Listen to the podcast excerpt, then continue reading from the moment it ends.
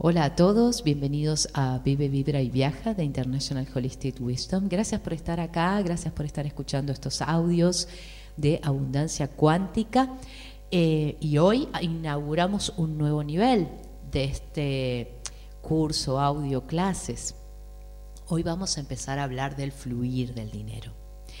En la medida que vos sigas tu evolución y te sensibilices cada vez más a aspectos de la creación de la abundancia, vas a ir reconociendo que el dinero tiene flujos y reflujos.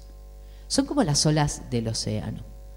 Va a haber tiempo de marea baja y otros tiempos de pleamar. O sea, tu universo está compuesto de energía y la, y la energía circula en ciclos, en ondas energéticas.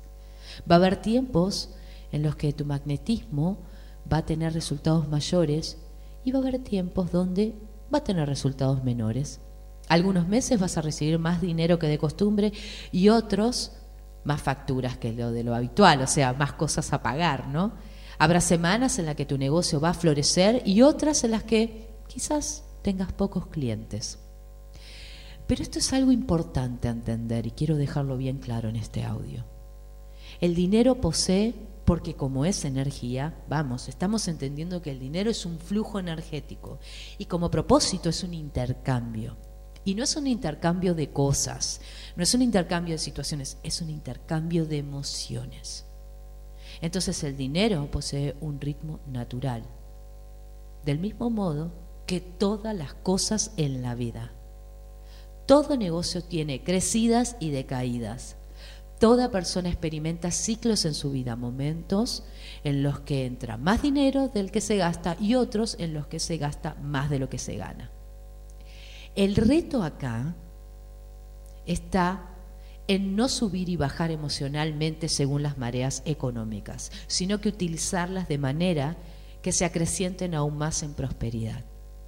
Es observar esto te va a dar un gran mapa de conocimiento.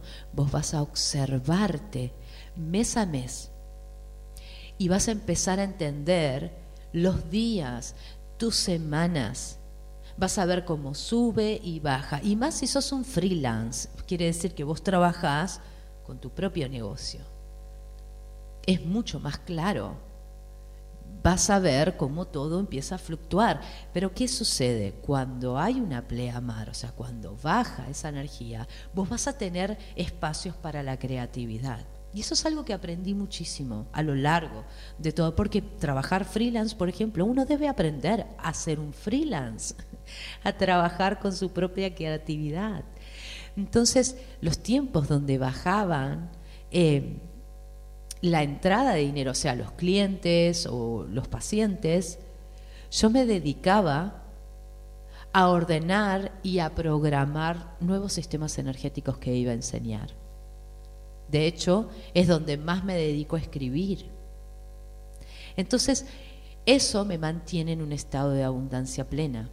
Es donde empiezo a darme cuenta que yo fluctúo con el dinero también, porque como el dinero es energía, el dinero también tiene que tener espacios y también tiene espacios de descanso.